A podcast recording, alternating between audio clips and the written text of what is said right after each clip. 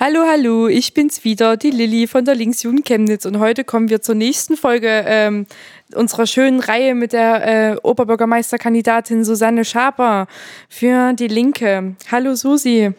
Hallo Lilly. Heute ähm, reden wir über das Thema Chemnitz hat Köpfchen.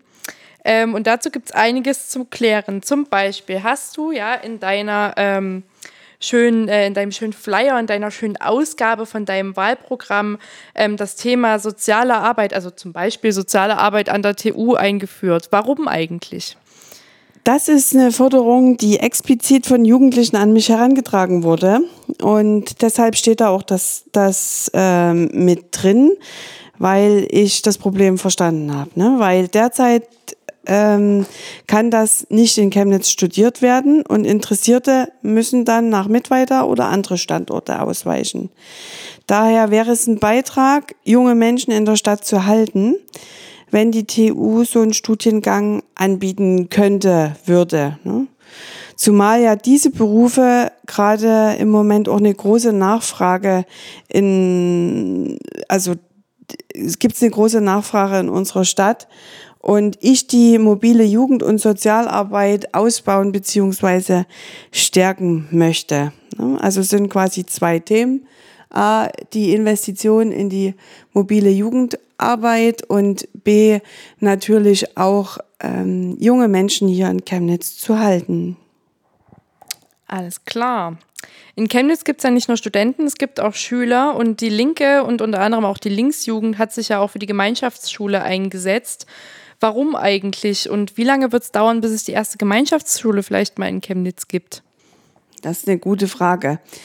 Ähm, du hast es ja schon richtig gesagt, für das längere gemeinsame Lernen setzen wir uns ja schon gefühlt ewig ein, ne? weil wir es falsch finden, dass die Kinder schon zu so einem frühen Zeitpunkt also nach der vierten Klasse getrennt werden und vermeintlich in Anführungsstrichen leistungsschwache und in leistungsstarke getrennt werden. Und ähm, außerdem, ich, mein, ich habe ja selbst drei Kids, man muss dann irgendwie ähm, Mitte der dritten Klasse entscheiden, wo die Kinder dann mal hingehen auf Gymnasium oder Oberschule.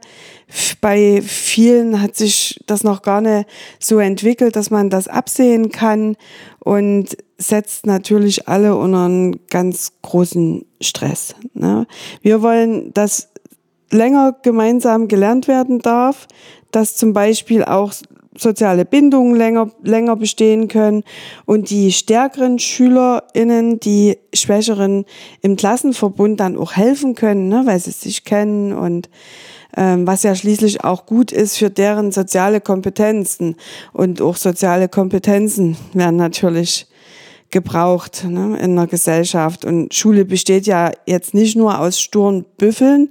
Ich finde, davon muss man echt wegkommen, sondern auch ähm, von der Vermittlung gerade solcher Kompetenzen, ne, wenn man auch von gesellschaftlichen Zusammenhalt spricht. Ne. Und wissenschaftliche Studien zeigen das ja auch, dass Länder mit längeren gemeinsamen Lernen damit besser fahren als wir mit unserer frühen Separierung der SchülerInnen. Ne.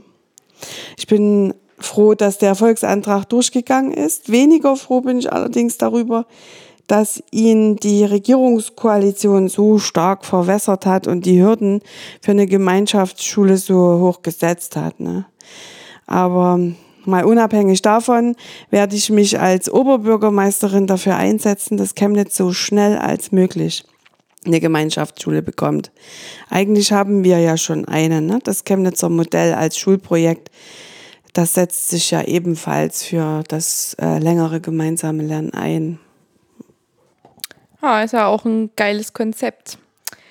Wir als Linksjugend ähm, haben auch schon uns oft auf die Fahne geschrieben, dass wir für die äh, Trennung von Religion und Staat sind, äh, besonders in der Schulbildung. Wie siehst du da die aktuelle Lage? Findest du, Religion hat gar keinen Eingriff mehr so wirklich auf die Schulbildung oder ist da auf jeden Fall noch Nachholbedarf?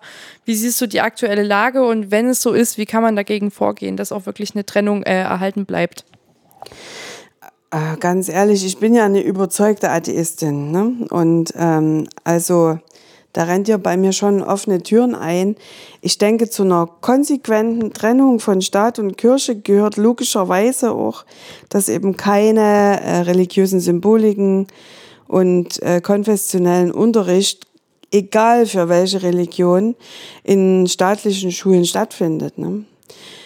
Aus meiner Sicht ist Religion Privatsache und auch im privaten und kirchlichen Rahmen kann ja so ein, so ein Unterricht auch gern stattfinden. Ne? Das ist also, ähm, denke ich, klar. Ne? Aber ich denke, dass eine für alle, ein für alle verbindliches Fach wie Ethik oder Philosophie ebenso den SchülerInnen Wissen über Religion vermittelt werden kann, nur eben weltanschaulich neutral. Und dann kann sich auch jeder ein eigenes Bild machen und wird dann äh, früh schon, ähm, sag ich mal, festgelegt. Insofern bin ich da auch dafür und das sollte eigentlich in einem säkulären Staat so gang und gäbe sein. Jetzt hat der die Tasse umgeschmissen. Ja, es ist wieder ein Hund mit dabei, nicht wundern. Bleiben wir beim Thema Schule. Du hast ja Kinder und die Kinder sind ja auch noch äh, im Schulalter. Meines Erachtens nach alle. Und äh, wie habt denn ihr so auch gerade bei Corona-Zeiten den Lockdown so überstanden, gerade da deine Kinder ja dann auch nicht zur Schule gehen konnten, weil die Schulen ja geschlossen waren? Also ich sag mal so, wir haben es überstanden. ähm, äh, zum Glück haben wir ja auch einen Garten und da war das nicht ganz so schwierig für, wie für viele andere Familien. Wir haben das überstanden, wir haben improvisiert und ich gebe aber auch ehrlich dazu, wir haben auch die Mittel dazu, das schnell umsetzen zu können. Das heißt, wir haben WLAN, wir haben ordentlichen Computer und wir haben vor allem auch einen, auch einen Drucker und es war für uns jetzt finanziell nicht so schwer, da, äh, sag ich mal, 10.000, gefühlte 10.000 für drei Kinder Arbeitsblätter ausdrucken zu können. Ne? Ich weiß aber, dass das für viele Familien wesentlich schwerer war und deshalb finde ich, gibt es da noch ein ganzes Stück zu tun. Hm, ja, gerade ähm, zum Thema digital sein, auch im, äh, im Lockdown, ist, ist ja mehr wie nie aufgefallen, dass es gerade auch in Schulen äh, nicht so geil ist aktuell, was so die digitale Ausstattung an also so betrifft. Und ähm, ja, durch diesen Lockdown musste man halt natürlich auch sich ständig vor den Computer setzen und alles online machen. Und das, dafür haben natürlich nicht alle die Mittel. Ähm, wie stehst du so zu einem digitalen Update in Schulen? So könnte man das verbessern? Und ähm, was ist dir halt so aufgefallen, was sich da auf jeden Fall noch ändern muss? Mhm. Also, wie du halt schon sagst, ne, die Corona-Pandemie hat natürlich gezeigt, dass hier Riesenhandlungsbedarf besteht. Ne?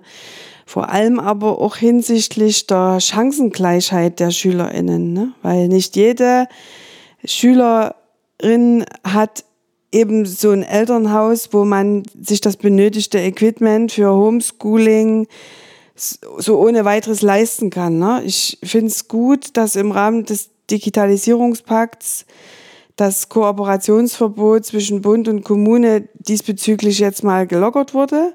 Nur darf man als Kommune da nicht mit der Gießkanne rumgehen, sondern muss wirklich auf eine ähm, auf die SchülerInnen aus äh, einkommensschwachen Familien äh, sollte man sich da konzentrieren. Ich bin auch sehr dafür, dass es an allen Schulen ein freies WLAN gibt, um da auch vernünftig arbeiten zu können. Und ähm, würde dann natürlich auch als OB mich hinsicht, also in Richtung Land dafür einsetzen wollen, dass der Breitbandausbau hier ähm, forciert wird und endlich mal richtig vorwärts geht. Hm. Wenn man auch so vom äh, digitalen wegsieht und zur allgemeinen äh, Schulausstattung geht, wie, wie siehst du das aktuell? Siehst du da auch noch so ein bisschen Nachholungsbedarf, äh, weil es ja auch immer mal jegliche äh, Klagen gibt von, also nicht Klagen, aber jegliche Beschwerden davon gibt, zum, zum Beispiel die Sitzmöglichkeiten in Schulen, wie Schüler teilweise ständig sitzen müssen oder ähm, und die Stühle unbequem sind oder solche Beispiele halt. Was könnte man denn da so verändern, wenn man jetzt vom Digitalen auch weggeht? Also um, um sag ich mal, Lernräume äh, lernfreundlich auch zu gestalten. Und glaube ich, muss man davon wegkommen, dass man sagt, dass wir haben früher schon hier auf der Holzbank gesessen und nur drinnen zu 30 gesessen, also geht das heute auch. Ich glaube, wenn man da offener wird, und das schafft man eben äh, auch durch eine ordentliche Ausstattung und auch vielleicht auch durch ein Farbenkonzept, ähm, vielleicht auch für Sitzordnungen, die mal ausprobiert werden oder Unterricht unter freiem Himmel. Da kann man ganz, ganz viel machen und ich glaube, äh, da ist schon relativ viel Staub auf diese, auf das, auf dem Lernumfeld und wenn man da mal ein bisschen mit dem Wedel durchgeht, ich glaube, das, das, das wäre schon angemessen. Aber das ist was dafür braucht glaube ich, noch viel Zeit. Hm. Ich kenne es noch von meiner Schulzeit, wir durften immer äh, auf diesen äh, unbequemen Holzstühlen äh, sitzen und vorne der Lehrer am Lehrertisch hatte immer den geilen Stuhl mit dem Sitzpolster drauf. Und manchmal haben wir den uns auch einfach geklaut, weil die Stühle so dermaßen unbequem waren dass man sich da teilweise drum gestritten hat, wer auf den gepolsterten Stuhl sitzen darf. Also da sehe ich auf jeden Fall auch noch so ein bisschen. Ja klar, zumal ja auch das lange Schultage sind. Ne? Also sitzt ja auch zum Teil manchmal Sieben acht, Stunden, neun Stunden acht, ja, dann heißt, auf dem Hintern, auf dem Holzstuhl. Hm. Unangenehm. Gut, dann äh, gehen wir noch mal ein bisschen allgemeiner auf das Thema Bildung in Chemnitz ein. Siehst du da explizit noch Nachbesserungsbedarf? Wie ist so die aktuelle Lage zum kompletten Thema Bildung? Na, ähm, da sehe ich vor allem noch bei der Verteilung der Schulstandorte ähm, ein paar Probleme. Ne? Also im Chemnitzer Norden zum Beispiel gibt es keine weiterführende Schule, sodass die SchülerInnen entweder weite Wege auf sich nehmen müssen oder gar ins Umland zur Schule gehen. Also was weiß ich, die Witschensdorfer dann halt nach Lichtenau oder so oder aus Walde. Ne? Das muss sich ändern. Ne? Der Chemnitzer Norden braucht hier, glaube ich, wirklich eine Oberschule. Und weiterhin will ich natürlich auch die Volkshochschule als Ort des Lebenlang, lebenslangen Lernens stärken. Ich glaube, das braucht auch ein größeres Augenmerk. Und dann muss man auch schauen, wenn die Schülerzahlen so hoch gehen, ob äh, nicht auch vielleicht noch ein weiteres Gymnasium hier angebracht wäre. Alles klar, dann wäre ich jetzt soweit mit meinen äh, explizit politischen Fragen durch.